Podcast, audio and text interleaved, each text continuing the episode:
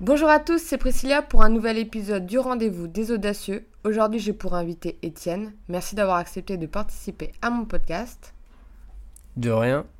Alors, tu as créé EcoB ou Eco-Bouteille Euh, ça s'appelle Ecob, la gourde recyclée, et on a appelé ça euh, Eco-bouteille euh, parce que Ecob sur Instagram ça passait pas, il fallait plus que 4 lettres. Ah, voilà, parce que moi je me disais, mais déjà je prononce très mal. Et donc, tu l'as créé avec ton frère? Ouais, en fait, euh, mon petit frère est designer.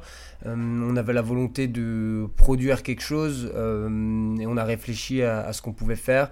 La bouteille et la gourde semblaient être un truc qui était hyper intéressant et, et on a monté ça ensemble. T'as un profil un peu différent des entrepreneurs que j'ai déjà eu dans mon podcast parce que toi, tu te lances en fait. T'es au début. Enfin, pas à l'échelle du design et du projet parce que, à mes yeux, t'as passé beaucoup de steps. Mais genre, voilà, t'as pas encore le site internet, c'est pas encore commer- commercialisé vraiment comme une entreprise standard. T'en es en fait, on est à où du projet Après cette campagne, il se passera quoi? Alors, euh, nous, en fait, la grande différence avec une majorité de marques de gourdes, c'est qu'on n'est pas des distributeurs, mais des fabricants de gourdes. Donc, euh, ça nous a pris un an euh, de développer un design, de faire fabriquer des moules, euh, de passer toutes les normes et de trouver des partenaires avec qui on pouvait produire ces bouteilles. Du coup, on a lancé une campagne Ulule pour précommander et commencer à récolter des fonds et financer en partie la production, qui est de 15 000 bouteilles minimum qu'on va euh, avoir euh, fin août. Euh, pareil pour les housses qu'on fait produire avec un atelier français et les bouchons qu'on achète par contre dans, un, dans une usine belge. Donc là, la prochaine étape après notre campagne, c'est de s'assurer que tout arrive euh, conforme à ce qu'on souhaite, de préparer les produits, euh, de recommencer à rencontrer des distributeurs physiques avec qui on va travailler et euh, de finaliser le site internet pour un, un lancement officiel de la marque en septembre. D'accord. Et là, vous êtes arrivé aux 15 000 ou c'est pour fin août? C'est ça, l'objectif, les 15 000 bouteilles, c'est fin août. Alors en fait les 15 000 bouteilles ça va être euh, la production, donc euh, notre stock pour euh, environ un an. Pour l'instant on en, on en a vendu un peu plus de 330 en, en un mois, ce qui est vraiment pas mal en précommande. Et après l'objectif c'est de, de vendre les, les 15 000 bouteilles qu'on aura en stock sur l'année. D'accord. Ouais, ça, mais le but, c'est que c'est ouais, la croissance, quoi. Si euh, 300, 300, 600, Voilà c'est ça. c'est le but.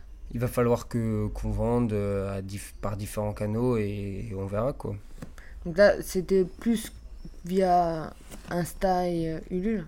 Ouais, là pour l'instant, on a vraiment euh, fait que de la croissance organique où euh, on a créé des contenus euh, de façon assez simple pour euh, intéresser les gens, voir ce qu'ils pensaient du produit. Bien sûr, on a essayé de faire quelque chose le plus responsable possible, aussi bien pour votre santé que pour la planète. Et, on veut voir un peu les, réactions. On attend aujourd'hui que les gens l'aient sur eux la gourde pour pouvoir la montrer et je pense que ça sera vecteur de vente le fait de les avoir un peu partout dispersés en France. C'est qui qui a eu l'idée en premier? De la bouteille? Ouais. Alors le, le parcours est assez euh, spécial. euh, hum, c'est moi qui ai eu l'idée, j'ai appelé mon frère, on a toujours voulu travailler ensemble, c'est mon petit frère. Euh, lui, il est très très très bon techniquement, euh, créativement, euh, c'est un crack. Et moi, j'étais plus sur l'aspect commercial, distribution, logistique, gestion de projet. Et très honnêtement, à la base, on s'est dit voilà, on, cherchait une gourde, on n'a pas trouvé quelque chose qui répondait à, à- à toutes nos valeurs, à tout ce qu'on souhaitait. Et on s'est dit bah c'est le moment de se lancer. Euh, on, on- on va tenter euh, cette aventure, monter un projet, voir comment ça marche. Et euh, moi, je l'ai appelé. et lui, dans la demi-seconde, il était super chaud quoi. Donc en fait, toi, t'as décidé de répondre à un de tes problèmes clients. Ouais, alors en fait, euh, j'avais une gourde euh, en inox. J'étais euh, pas super satisfait de la qualité puisque je retrouvais un goût un peu métallique dans l'eau. Et du coup, avec mon petit frère, on s'est dit ouais, j'aimerais bien faire produire quelque chose. Je trouve le principe de la gourde cool. Il en existe pas des tonnes. Enfin, c'est ce que je pensais. Et du coup, let's go. On, on s'intéresse au sujet et on, on va commencer à- à travailler là-dessus. Et en fait, il y en a plein. En fait, des gourdes, t'en as plein, euh, différentes catégories. En France aujourd'hui, les, leaders, ça va être Cheese Bottle et euh, Quetch qui sont euh, des, bonnes, des bons produits, je pense, euh, mais qui ne correspondaient pas aux, valeurs qu'on avait. Alors il y a Gobilab aussi qui font du made in France, mais c'est du plastique, donc forcément euh, ça me plaisait moins. Et, du coup voilà, on, a cherché les, vrais leaders, les grosses marques, il n'y en a pas tellement. mais après, si tu cherches sur Amazon, tu tapes gourde, tu verras que, que tu trouves des milliers de références. quoi. Ouais, mais c'est peut-être des gourdes très standards sans valeur. Ouais, ouais, en général. Euh, en général, c'est ça, c'est des gourdes qui vont pas être euh, avec qui, qui, vont pas avoir beaucoup de valeur ajoutée, euh, qui vont être produites pas très chères, généralement en Chine. Euh, après, euh, ce, dont on s'est rendu compte aussi, c'est que euh, la plupart des grosses marques n'étaient que des distributeurs. Ils achètent des modèles à des industriels chinois pour les revendre en mettant soit leur marque dessus, soit en la repeignant. c'est ce que fait Quet, Cheese Bottle, Gaspaggio. donc c'est un système assez intéressant parce qu'il propose une solution quand même bien meilleure que celle du plastique à usage unique. Mais pour nous, ça ne nous suffisait pas on voulait euh, vraiment proposer quelque chose euh, de responsable de A à Z et euh, là où on, pouvait contrôler la chaîne de production de A à Z. Eux, ils achètent là-bas, c'est ça? Oui, eux, ils achètent des modèles aux industriels chinois et c'est pour ça que vous pouvez retrouver les mêmes bouteilles sur différentes marques. Aujourd'hui, il y en a plein qui se lancent et qui qui, qui apposent juste leur marque sur un modèle. Euh, il y a zéro euh, recherche en termes de design et d'ergonomie euh, au préalable. Après, ils vont apporter leur patte euh, artistique, euh, leur couleur, leur, leur identité visuelle qui est plutôt cool, mais ils sont pas allés chercher aussi loin et ils prennent un peu moins de risques. Ils n'ont pas de stock, ils n'ont pas de moule à payer, ils ont rien de tout ça. Eux, ils se concentrent sur la distribution là où ils sont très bons et ils laissent les industriels produire parce que c'est aussi leur métier. quoi. Bien sûr qu'après, au niveau de leurs coûts, eux, ils arrivent à avoir quelque chose de très minime parce que je pense que toi, investir dans le moule, etc., avoir des, des commandes à plus petite échelle que eux qui doivent en faire des milliers, il bah, faut quand même avoir le courage de se dire euh, je vais investir un bon chèque. Ouais, c'est clair qu'au début, on se dit euh, tous les tous les industriels qu'on a pu rencontrer avec qui on souhaitait travailler euh, pour produire notre bouteille, nous ont dit arrêtez tous les gars et achetez un modèle déjà existant, un moule existant sur lequel vous allez apposer votre marque. Nous, très clairement, avec mon petit frère, on s'est dit ça vaut pas le coup si euh, on n'est pas là pour euh, créer notre bouteille, notre produit. Euh, on s'en fout, ça nous intéresse pas du tout. Donc on a quand même persévéré là-dedans. Forcément, on a des coûts de production qui sont hyper importants, surtout des investissements de base. Mais in fine, lorsque tu produis toi-même ta bouteille, eh ben, elle te revient beaucoup moins cher sur le long terme que lorsque tu l'achètes, ce qui est normal parce qu'il y a un intermédiaire qu'on supprime. Oui, donc tu tombe quand même sur euh, tes pas au final. Oui, j'espère en tout cas euh, euh, qu'on retombera sur, sur, sur nos pieds et, et surtout que la plus-value et ce qu'on apporte à cette bouteille va séduire les gens. c'est ça qui m'intéresse le plus. Quoi. Et c'est quoi pour toi la plus-value que vous apportez alors? Bah, déjà, ce qui est complètement fou, euh, c'est qu'on est les premiers à créer une gourde recyclée, euh, en verre recyclé, mhm. euh, chose qu'on sait faire depuis des centaines d'années. Mais aujourd'hui, le marketing du monde de l'agroalimentaire, il dicte des règles assez précises sur les contenants d'eau. ils doivent être transparents pour donner une image toujours plus qualitative de l'eau. Mhm. ça marche pour les gourdes, pour les bouteilles en plastique, pour à peu près tout, sur de l'eau minérale en général.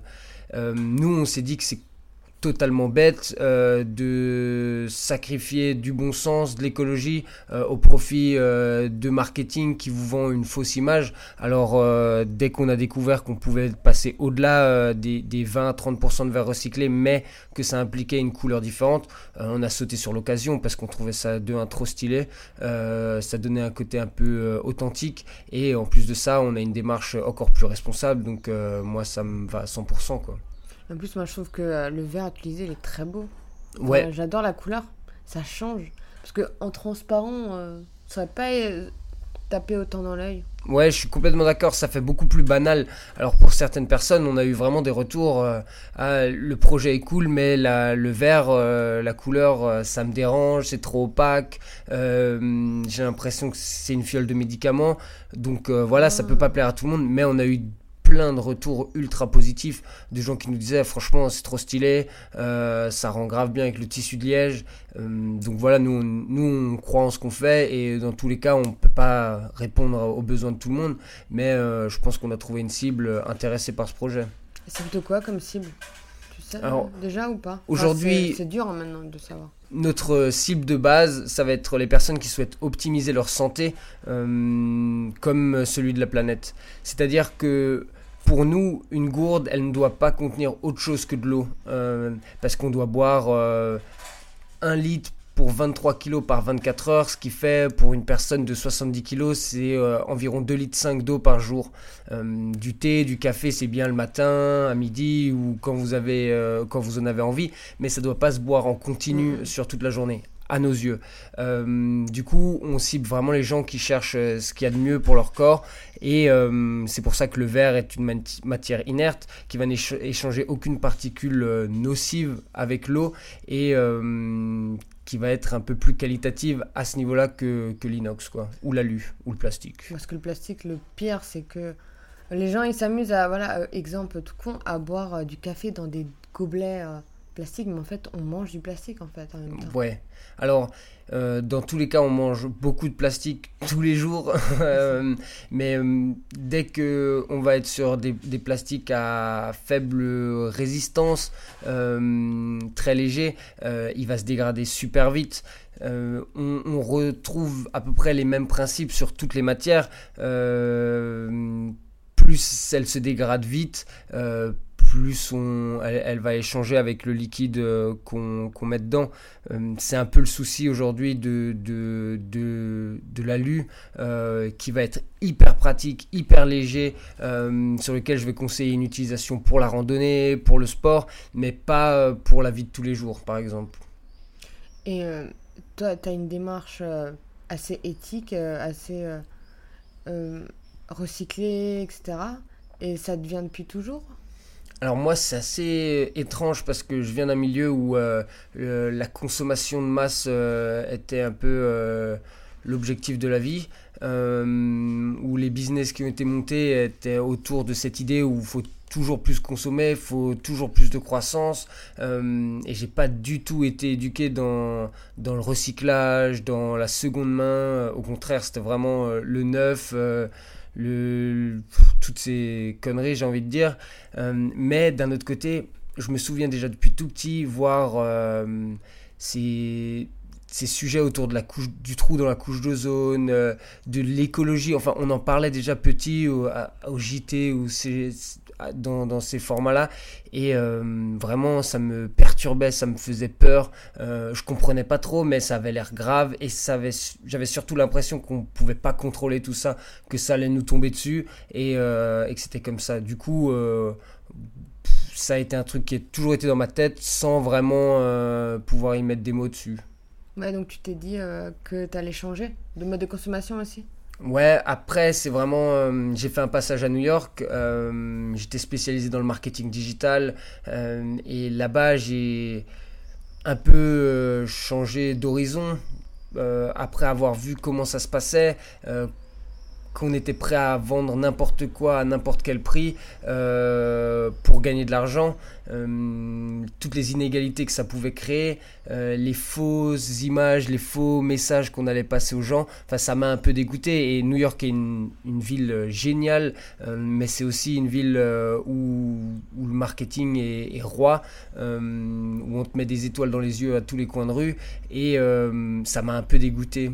sorti de cette expérience, je me suis dit, ouais, si je dois monter une entreprise et gagner de l'argent, je veux qu'il y ait un impact soit social, soit environnemental mais en tout cas, je veux apporter un plus à la société et pas juste faire mon fric euh, de mon côté, quoi.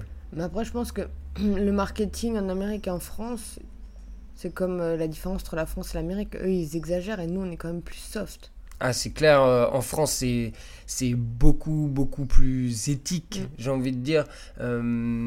mais j'avais moi en tête, euh, quand je suis parti là-bas, j'étais euh, dans, dans une mentalité américaine à fond où mon seul objectif c'était gagner de l'argent le plus possible euh, sans vraiment réfléchir aux conséquences, d'où ça pouvait venir, etc. Mais comme dit, après hein, avoir passé un an là-bas, avoir rencontré des gens géniaux, j'ai un peu changé d'état d'esprit quoi. T'es redevenu français. Je suis redevenu français carrément et ils m'ont et ils m'ont dégoûté avec leur petit pain là. Mais après, drive, euh, enfin, je pense que drivé par l'argent, c'est obligatoire quand on va être entrepreneur. Parce que sinon, on fait pas, on n'a pas de revenus. Faire euh, ça que je regardais, moi, je le cite trop dans mes podcasts, hein, mais Oussama Amar, il en parlait. C'est que les gens, à vouloir faire trop, trop, trop éthique, et ben, ils gagnent, ils sont plus focalisés sur l'argent, donc ils font plus d'argent, donc ils font plus leur mission, donc ils gagnent, enfin, donc ça devient un cercle vicieux, quoi. Ouais, bah alors là, t'as un... en général les banquiers qui viennent te rappeler euh, assez rapidement euh, comment ça se passe et pourquoi ça se passe euh, comme ça le business. Donc faut garder les pieds sur terre, c'est sûr. On est là pour créer de la valeur et gagner de l'argent.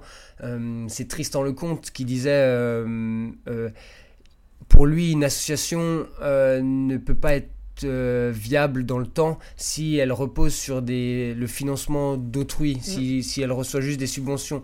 Euh, si on est capable de créer des modèles économiques qui vont euh, aider et apporter une vraie solution à la planète, c'est là où, où ça sera le plus intelligent. Et c'est ce qu'il a fait notamment avec Pure Projet, qui est vraiment pour moi un- un- une des boîtes les plus intéressantes en France aujourd'hui. Oui, parce que toute association a besoin d'un business model. Même des ONG, bon, les ONG encore plus. Enfin voilà, ils font euh, beaucoup d'éthique, etc. Mais euh, dire, euh, ouais, bah, je suis drivé euh, par l'argent, c'est pas hyper grave. De toute façon, il faut un moteur.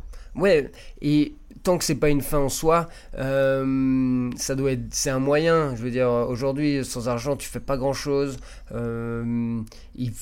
c'est important. Je veux dire, c'est important. Il faut aussi désacraliser cette idée que Ah, la personne qui veut gagner de l'argent, elle est mauvaise. Au contraire, tout dépend ce qu'il y a derrière, tout dépend ce qu'il y a dans sa tête. Et euh, je connais pas beaucoup de personnes qui sont capables de se lever le matin euh, sans vouloir gagner un seul euro. Mais, En fait, euh, autant euh, je parle de l'échec et j'aimerais démocratiser ça, mais autant l'argent, c'est un problème en France. En fait, on s'en fout. C'est le seul. En fait, c'est la seule valeur neutre. L'argent. C'est ça qui est bien avec l'argent. C'est clair, en soi, moi je pense que tu peux. Tu, c'est quand même quelque chose, c'est neutre, mais euh, ça peut quand même te faire sombrer assez rapidement. C'est-à-dire qu'aujourd'hui, dans notre société, on le place euh, très rapidement au-dessus de tout, euh, notamment avec l'essor des réseaux sociaux, où on va te montrer une vie de rêve qui est quand même euh, indirectement vendue euh, comme euh, de la sécurité et de l'argent que tous ces Instagrammeurs Oui. peuvent avoir. Mais de base. Mais de base, c'est juste un moyen. Voilà. Et c'est c'est complètement neutre. Il n'y a pas. il y a- Je suis d'accord. C'est comment on l'utilise, etc. Et les Instagrammeurs, ils marketent leur vie C'est clair. à fond. Genre, c'est tellement simple, genre de, de prendre un Airbnb ultra stylé à 300 balles la journée, louer une voiture. C'est tellement. En fait, ce qui est marrant, c'est que c'est autant facile que ça fait peur. Ouais, mais c'est-à-dire que c'est toujours pareil, si t'as pas le recul de comprendre euh, ce qui se passe derrière une photo, euh, tu vas vite te perdre.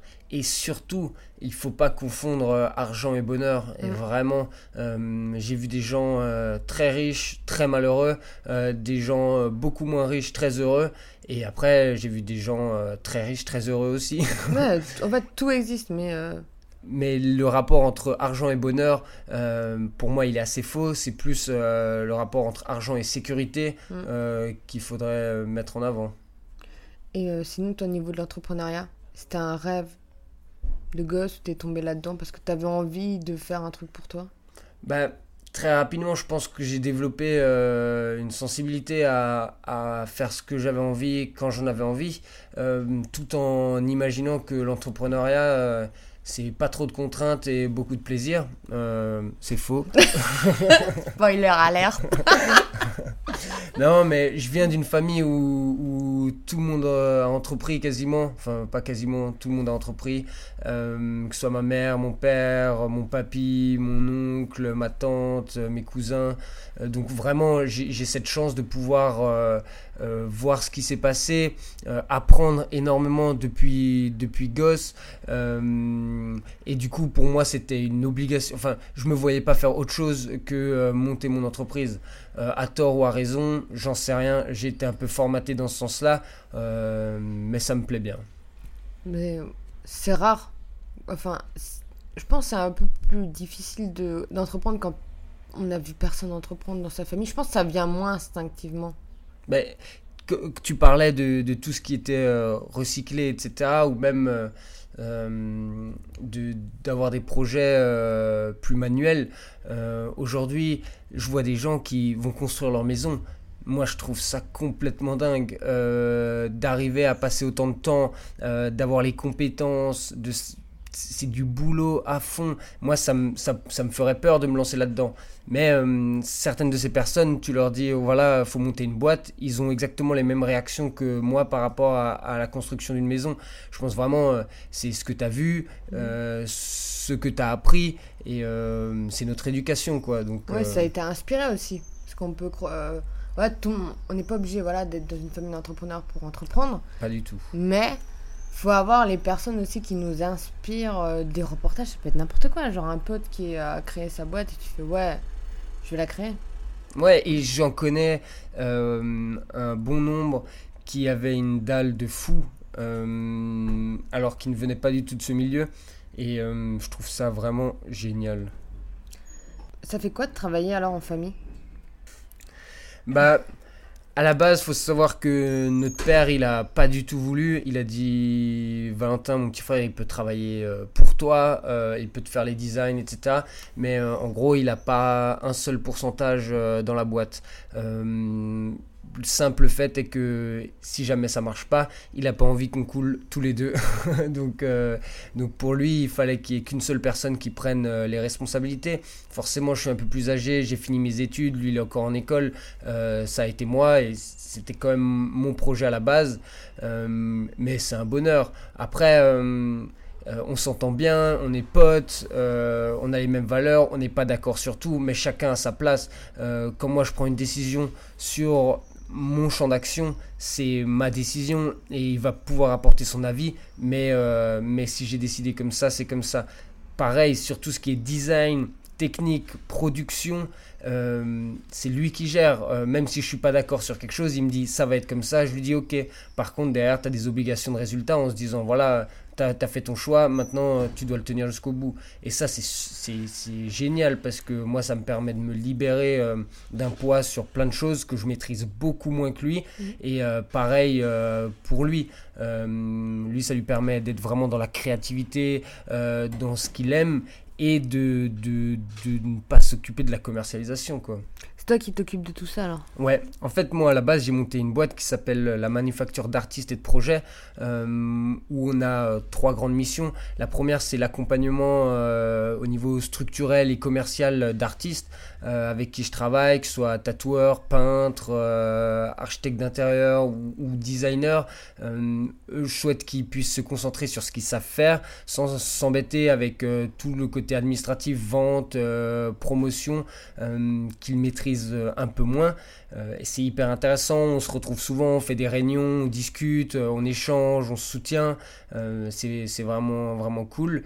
L'autre aspect de la boîte, c'est la création de projets, donc en général social et responsable. La gourde ECOB, c'est le, premier projet qu'on a lancé.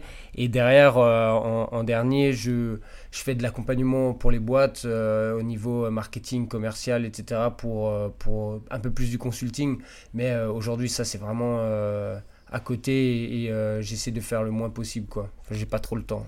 ah, mais c'est pas ta première boîte alors Si, c'est ma première boîte. Mais... Non, mais là, de quoi tu parles là ça, ça c'est vraiment la boîte que j'ai montée il y a un an. c'est manufacture d'artistes et de projets. Et de cette boîte découle Ecob, la gourde recyclée. Oui, donc t'as pas eu peur de te lancer. Enfin, après, je pense qu'entre une, du service et un produit physique, il y a quand même un monde. À fond. Mais moi, en fait, j'en avais marre. J'étais dans le service, j'en avais marre de vendre du vent, j'en avais marre de, de, de faire l'intermédiaire. Et euh, je me suis posé un moment et je me suis dit, ouais, là, il faut que, faut que je faut que je fabrique quelque chose avec mes mains, j'ai envie de voir un truc sorti. Je sais pas si c'était la bonne idée, je pensais que ça allait être mille fois plus simple que ça de créer une bouteille, euh, mais hyper intéressant, hyper cool, le chemin parcouru, tout ça, euh, ça me plaît, et voilà quoi. Mais c'est. Il y a plusieurs. Enfin, moi, je suis dans le free et je suis dans la prestation de service. Et moi, ça me plaît bien. Mais euh, t'as lancé les deux en même temps, en fait, quasiment. Ouais, j'ai tout lancé en même temps. Et hum, avant ça, en fait, j'accompagnais euh, les villes, les bailleurs sociaux, les promoteurs, les fonds d'investissement euh, et les prestataires de services autour d'une offre de logement pour les personnes vieillissantes. Euh, pour leur permettre de rester le plus longtemps possible chez elles, garder un lien social et en même temps éviter l'EHPAD euh, qui coûte souvent très très cher euh, et qui est pas toujours le plus drôle au monde. Donc j'ai fait ça pendant un an et demi et je me retrouvais entre tous ces acteurs à essayer de les mettre en relation, à essayer de faire émerger des projets. C'est pour ça que je te parle de, vendre du vent parce qu'au final euh, je ne faisais rien de concret à part faire rencontrer des gens. Euh, tout ce qui est dans la prestation de services, euh, conseil, consulting, marketing, je trouve ça beaucoup plus intéressant parce que tu as des résultats plus rapidement, tu as une relation différente avec tes clients. Moi, ça a été vraiment un trop-plein au bout d'un an et demi où, où j'adorais ce que je faisais, le concept, etc. Mais euh, je brassais de l'air parce qu'au final, je faisais rien de concret, je mettais juste des gens en relation et euh, ça, je pouvais plus quoi. Donc tu vas, tu vas arrêter alors? Alors euh, ça, c'était mon ancien taf euh, que j'ai arrêté il y a un an. Et dès que j'ai arrêté ce taf, euh, j'ai lancé ma boîte MIP. Quoi. Mais ça, tu vas la continuer? Ouais, ouais, MIP, ça continue. c'est, c'est, ça, c'est, le feu. Oui, j'allais dire, c'est plutôt intéressant, plus comme profil que TED. Ouais, alors moi tout de suite, euh, j'ai toujours été, j'ai beaucoup fait de graphes, euh, je dansais beaucoup, euh, le monde artistique me, plaît à mort et j'ai rencontré des gens mais tellement talentueux, beaucoup plus que moi, mais qui étaient incapables de se structurer commercialement et de pouvoir rentabiliser leur travail. Euh, c'est des super bons potes à moi en général. On a commencé à travailler ensemble, à, juste réfléchir. Voilà, euh, par exemple, un designer qui cherchait un stage, on allait réfléchir à comment on allait contacter la personne, qui est-ce qu'on allait contacter. Euh, L'autre qui voulait vendre une toile, euh, pareil, on va mettre une stratégie en place, on va, on va créer un storytelling, on, va mettre des trucs euh, en place ensemble, sur de la com surtout.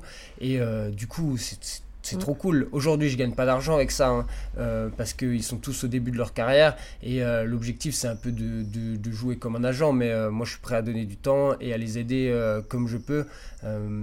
Et inversement, eux vont nous vont m'aider sur tout l'aspect création de projet où ils vont pouvoir apporter leur vision, leurs idées, quoi. Ouais, c'est un peu un cerveau collectif. Exactement. Mais voilà, au début, en fait, je me rends compte qu'on fait peut-être partie de ces gens où euh, on n'arrive pas encore à gagner vraiment, vraiment, mais on se donne et en fait, c'est de la passion, quoi. Ah, c'est Et clair. après, ça paiera. C'est- clair, mais ce que je dis tout le temps, la dernière fois on me disait ouais, euh, franchement c'est courageux ce que tu fais, euh, tu montes ta boîte, euh, tu crées un, projet qui va être responsable, un impact social, etc.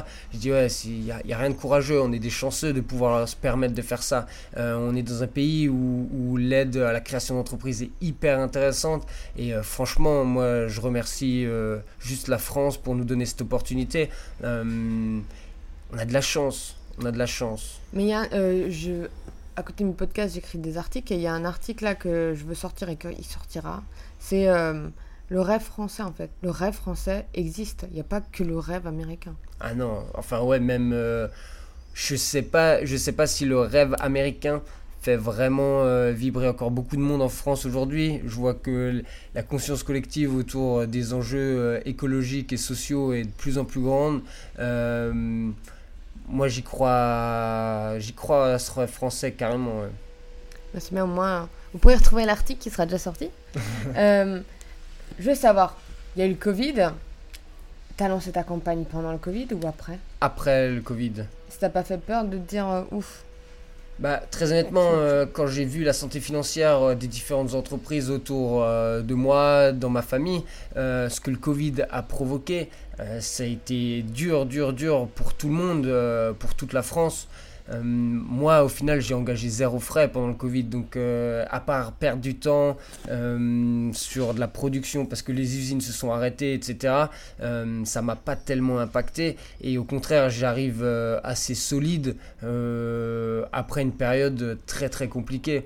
Donc le Covid, ça m'a pas dérangé Enfin, ça ne m'a pas gêné économiquement, en tout cas, plus que ça. T'en as profité pour travailler de ton projet à fond? À fond. J'ai eu la chance de pouvoir euh, rentrer euh, chez maman euh, avec mon petit frère. elle a été tellement gentille qu'elle nous faisait à manger, qu'elle s'occupait de tout. donc nous, tout ce qu'on avait à faire, c'est chiller et travailler. Mais on n'avait aucune autre question en tête. Du coup, on était ultra productif, on créait des contenus super sympas, euh, ça marchait bien. C'est à ce moment-là qu'on a lancé un peu euh, notre Instagram. Très vite, euh, ça, ça, a pris plutôt bien. donc, donc voilà, franchement, c'était c'était sympa. après, tout l'aspect médical et, et, crise sanitaire qu'on a traversé était quand même pas, pas très drôle. surtout qu'on était vers Mulhouse, là où mm. il y avait un vrai cluster. c'est ça, le début euh, des emmerdes en Alsace. putain. Euh, et euh, tu t'es lancé il y a un an. Tu penses que tu as eu ben voilà, des doutes, des difficultés alors ça, je pense que la, personne qui pourrait témoigner de tout ça, c'est ma copine, qui au bout d'un moment s'est dit, écoute, euh, c'est pour péter un câble euh, toutes les semaines, tu vas arrêter, tu vas retrouver un travail, et, là, moi, je ne supporte plus tout ça. Euh, heureusement qu'elle était là pour m'aider et pour me... soulager de toute cette frustration qui se crée quand tu lances ta boîte, quel que soit le projet, je pense. Après, c'est toujours pareil, hein. tu as les bons côtés, les mauvais côtés, euh, tout n'est jamais euh, tout rose, mais euh, pour l'instant ça me plaît et je suis content de, de tout ce qui s'est passé. Donc ça veut dire que tu as eu quand même des moments où tu t'es dit pourquoi je fais ça? Ah mais tout le long, hein. tu sais quand tu commences, tu rencontres des déjà, il y a eu des choses, mais euh, complètement folles. C'est-à-dire qu'on est allé rencontrer toutes les usines verrières de France euh, qu'on a contactées pour faire produire notre bouteille en France. Aucune de toutes ces usines n'a souhaité travailler avec nous. Euh, la première raison, c'est leur capacité de production. La France est la le premier producteur de bouteilles en verre d'Europe. Ils, ils, sortent 19 milliards de bouteilles par an, ce qui est complètement énorme.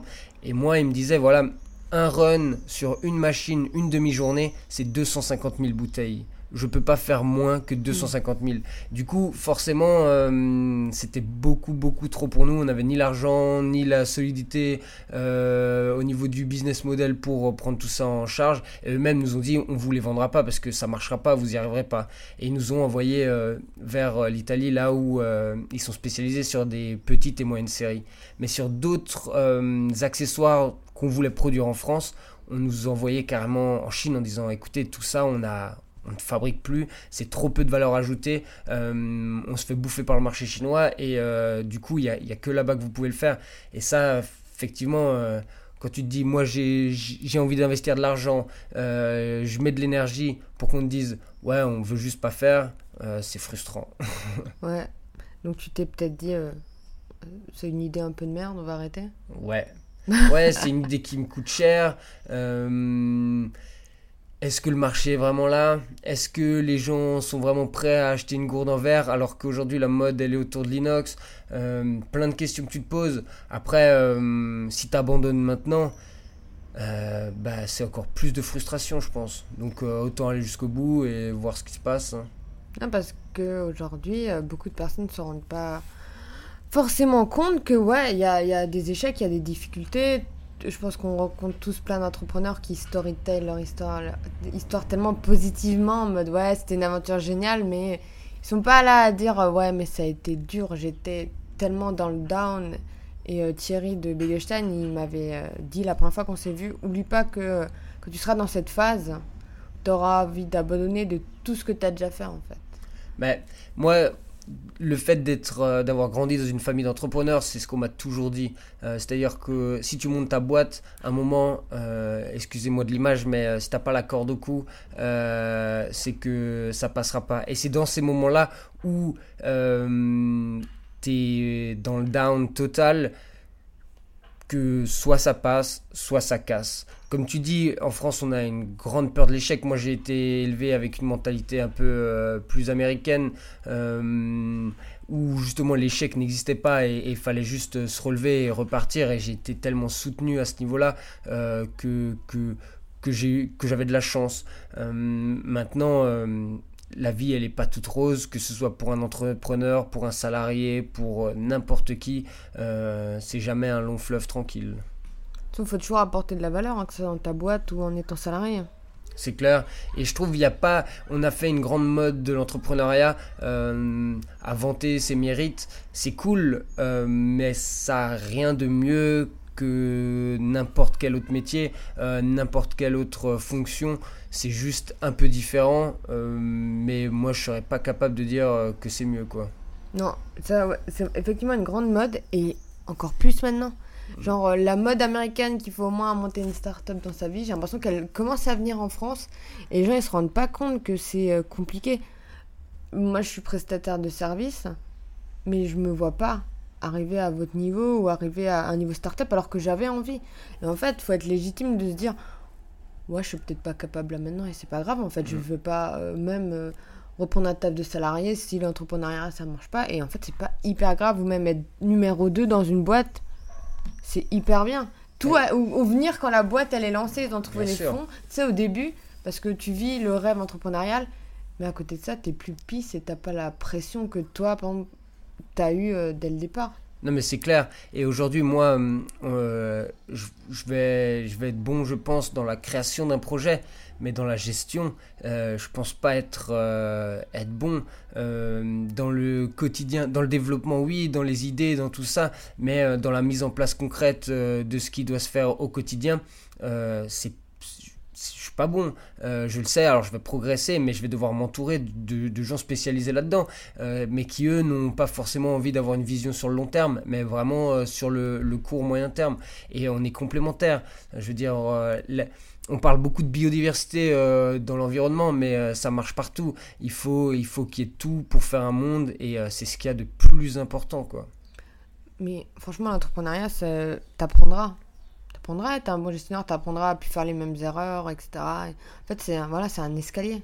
Ouais. Tu arrives déjà en créant une bouteille, je pense que tu savais voilà, que ça ressemblait à une bouteille de verre, mais après, au-delà de ça, non, mais créer, non, mais trouver un bouchon en liège et ça, bon, ça, c'est ton frère, je pense, qui s'est occupé de. Non, le sourcing et tout, euh, euh, j'ai beaucoup, beaucoup travaillé dessus.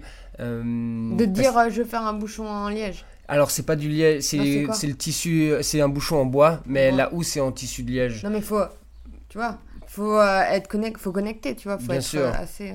Mais euh, tout ça, on, a cherché. Hein. c'est du, c'est, tu, tu, tu, vas sur le net et tu regardes ce qui se fait, ce qui existe.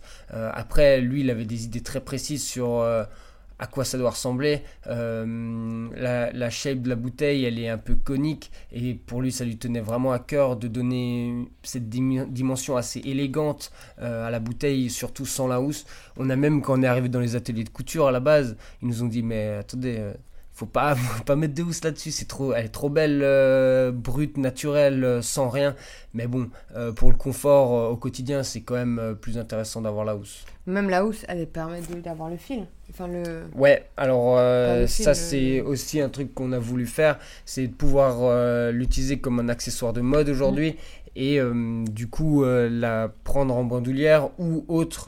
Euh, là, on n'a montré qu'une fonction, mais on va en développer plein d'autres pour que chacun puisse l'ajuster à, son besoin et euh, qu'elle soit euh, vraiment personnalisable. Mais ça me fait penser, tu vois, quand tu l'as, je t'ai vu la mettre de côté, ça me fait penser au téléphone. Ouais. Tu sais, les, la marque euh, je sais pas. Si ouais, c'est ça, ouais, ouais. Pour moi, ça, c'était une vraie connerie. c'est chouchou, pardon. Euh, et, et, pareil, la bandoulière, à la base, je pensais que c'était inutile, que ça allait être plus chiant qu'autre chose au final, aujourd'hui, je ne fais que la porter comme ça. Euh, ça me permet de libérer de la place dans mon sac, euh, sur le vélo, partout. Je bois facilement. Euh, je, la je la trimballe avec moi. Donc, ouais, ouais. Et pour le téléphone, j'avais vu ça. Et pour moi, pareil, le téléphone, je trouvais ça inutile. Quoi. Je voyais les gens avec ça. Je me disais, ouais, mais, mais t'as des poches, tu le mets dedans.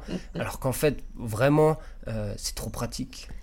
Franchement, j'ai moins peur d'avoir une gourde comme ça qu'un téléphone et qu'on me le vole, tu vois. Je suis pas Ah, en ouais. confiance totale pour le téléphone. Non, la gourde, normalement, on te la volera pas. Et on te pose... ça se voit. Et on te pose des questions hein, quand tu l'as comme ça, ta gourde? On te demande un peu. Ouais, à fond. euh, bah, alors, euh, j'en parle même avant qu'on me pose des questions en général. Voilà, le produit est là. Mais non, forcément, euh, ça attire un peu l'œil. C'est un objet sympa, euh, un peu de design. Euh, mon petit frère va m'en vouloir de dire ça parce que ça se dit pas. Ça se dit Euh, pas quoi, design? Ouais, les objets ne sont pas. c'est- Enfin, quelque chose n'est pas design. Euh, on s'excuse, Valentin. Excuse-nous. Non, mais euh, ouais, ouais, ça attire l'œil, c'est intéressant. on me pose des questions un peu dessus, donc euh, donc c'est cool. Mais j'ai hâte que les gens les aient sur eux euh, pour vraiment euh, euh, avoir un max de monde touché euh, et que, que, que le projet commence à prendre l'intérêt. Septembre, quoi. Septembre. Et euh, au niveau euh, de votre gamme, là, vous avez plusieurs couleurs.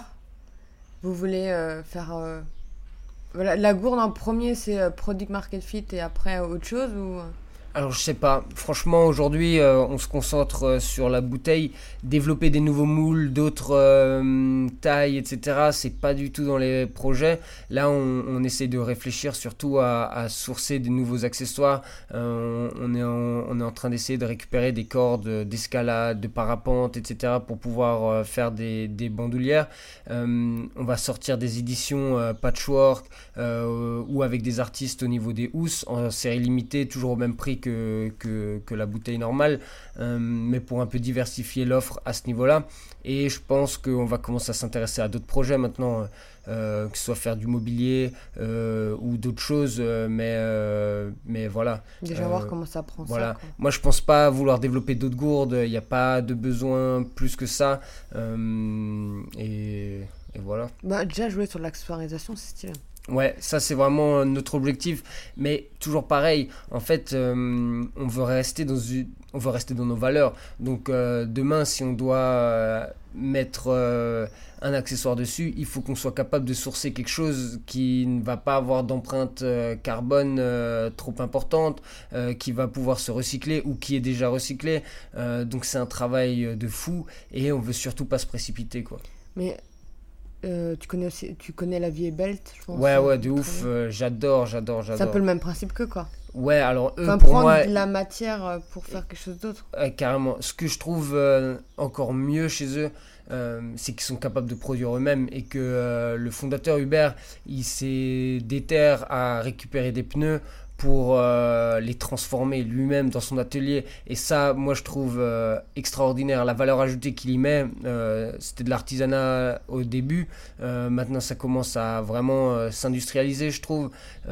Et c'est des gens, franchement, des inspirations, des modèles solides. Il est passé, ben, qui va être mon associé, ça. Enfin, il avait déjà fait des vidéos et après il est passé à qui va être mon associé. Je pense que ça l'a un peu boosté.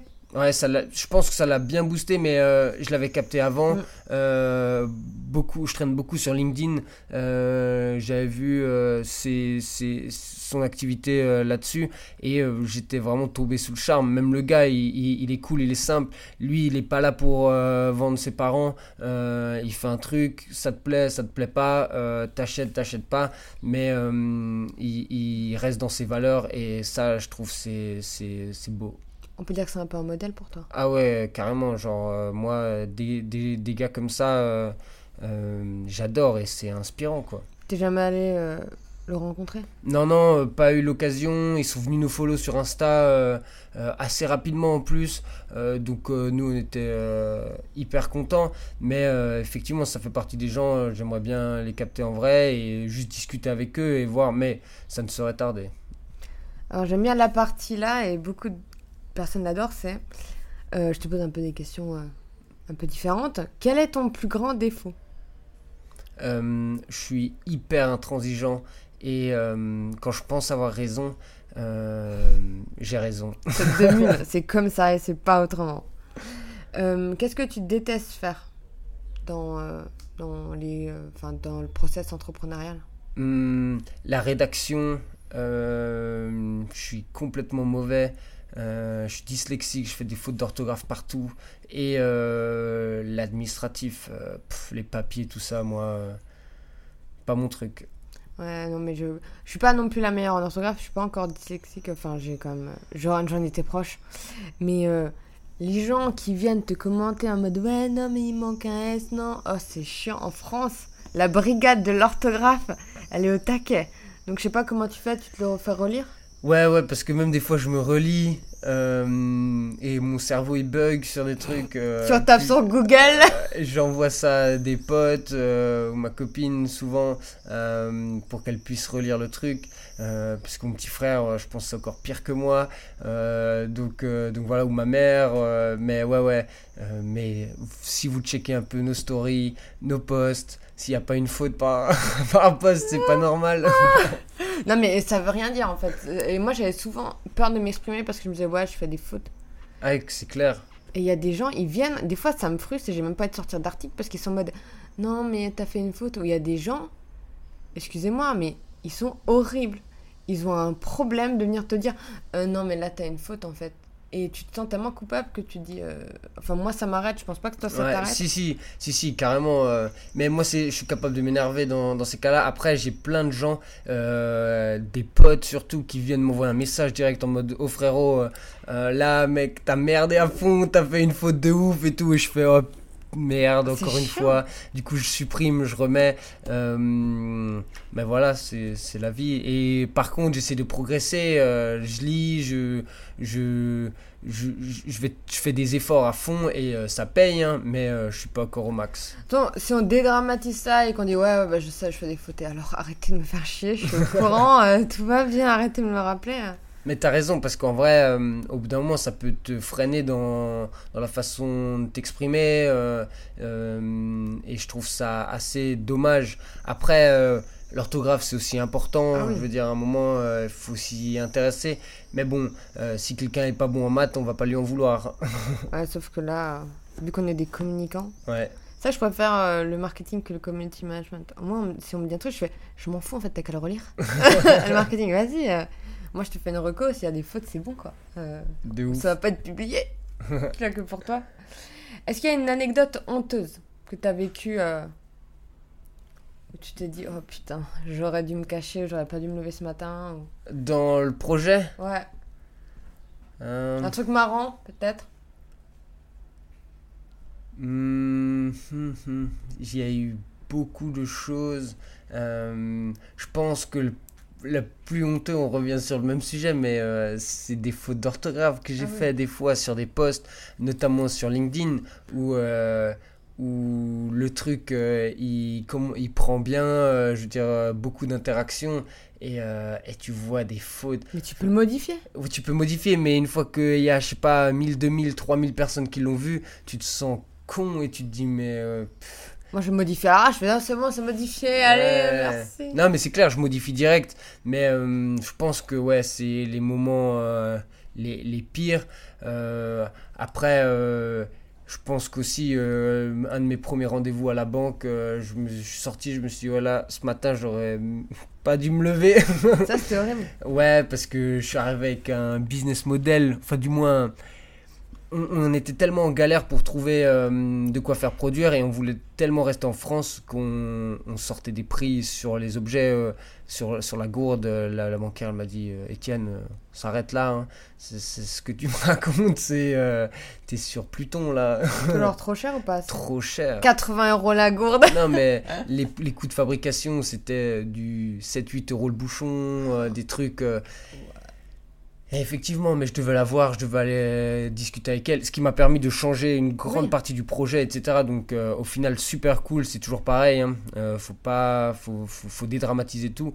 Mais euh, ouais, j'étais pas bien à ce moment-là. Ouais, sur le coup, tu t'es. Mais au moins, elle t'a remis en place et tu t'es dit, bon, alors c'est de la merde, je vais remodifier. et- C'est ça. Voilà, il y a eu quand même un avantage. De Ouais, ouais, ouais, toujours, toujours. Faut pas itérer mille ans et se remettre en question et surapprendre et genre dire, bon, ok, 8 euros, ouais, si c'était en or, ça passe. Ouais, parce que non, ouais, Ouais, de 8 ouf. euros, ça fait une bouteille euh, quand même à la fin. euh. Ouais, mais tu savais, là, là, le gros souci qu'on a aujourd'hui, c'est la hausse. Euh, elle me coûte euh, 12 fois le prix de, de ma bouteille parce qu'on veut faire du Made in France et que, que voilà quoi. Mais euh, avec le temps, peut-être que tu arriveras à trouver. On va essayer tu vas chercher à fond. Non, mais on cherche, on cherche. Et après, c'est des partenariats, c'est toujours pareil. Quand tu arrives avec un projet, euh, toutes les usines ou les ateliers de couture, ils envoient tellement des gens qui toquent à leur porte en disant voilà, j'ai ça comme projet, j'ai ça comme projet. Euh, ils gonflent beaucoup les prix pour, euh, pour voir si tu es vraiment intéressé ou si c'est. si c'est juste pour tâtonner, et ensuite tu trouves, arrives à optimiser, tu arrives à, trouver des solutions, mais c'est ce qui est sympa aussi. Et pour finir, quel est le meilleur conseil qu'on t'a donné? Mhm. Ou que t'as lu T'as entendu? Le meilleur conseil qu'on m'a donné, euh, c'est que le temps il passe et quoi qu'il arrive, euh, quoi que tu fasses, quoi que tu penses, le temps il passe. Et euh, si t'es pas capable d'en profiter et d'apprécier chaque moment ou en tirer quelque chose de positif, eh ben tu seras jamais heureux. Et moi vraiment, euh, c'est ça qui m'a donné envie de de me lancer, de faire ce que je fais, euh, juste pour apprécier le temps, kiffer ma vie et euh, le reste, euh, on verra quoi. Ouais, profiter quoi. Ouais, à fond, apprécier, parce que ça, c'est ce qui est le plus important. Bah, c'est la seule chose en fait qu'on peut pas acheter Qui, c'est la, c'est la seule euh, unité de mesure sur laquelle on n'a aucun contrôle. euh, c'est là et c'est comme ça. Et c'est ce qu'il y a de magnifique aussi, parce que sinon on ferait, on ferait du retour en arrière, on ferait du surplace, on n'oserait plus avancer. Là, on n'a pas le choix. Ouais, parce que ça serait illimité, on l'utiliserait pas à sa juste valeur. C'est clair. Donc voilà, le podcast est terminé. Merci Étienne d'avoir participé. Merci à toi, euh, c'était grave cool. Merci pour l'accueil et euh, à bientôt. Merci d'avoir écouté cet épisode jusqu'à la fin. Mais avant de partir, tu peux prendre juste deux minutes pour soutenir mon podcast en mettant 5 étoiles et un commentaire sur Apple Podcast si tu as un iPhone. Sinon, tu peux me suivre sur Spotify. Ça me permettrait de me faire connaître en remontant, tu vois, dans l'algorithme. Ça toucherait plus de personnes et on serait une plus grande communauté à m'écouter. Tu peux aussi le partager à un ami. Peut-être que euh, ça l'inspirera, peut-être qu'il en aurait besoin aujourd'hui pour être reboosté. Et euh, si tu veux être au courant des prochains épisodes, tu peux t'inscrire à ma newsletter. Je te fais des bisous et je te dis à bientôt.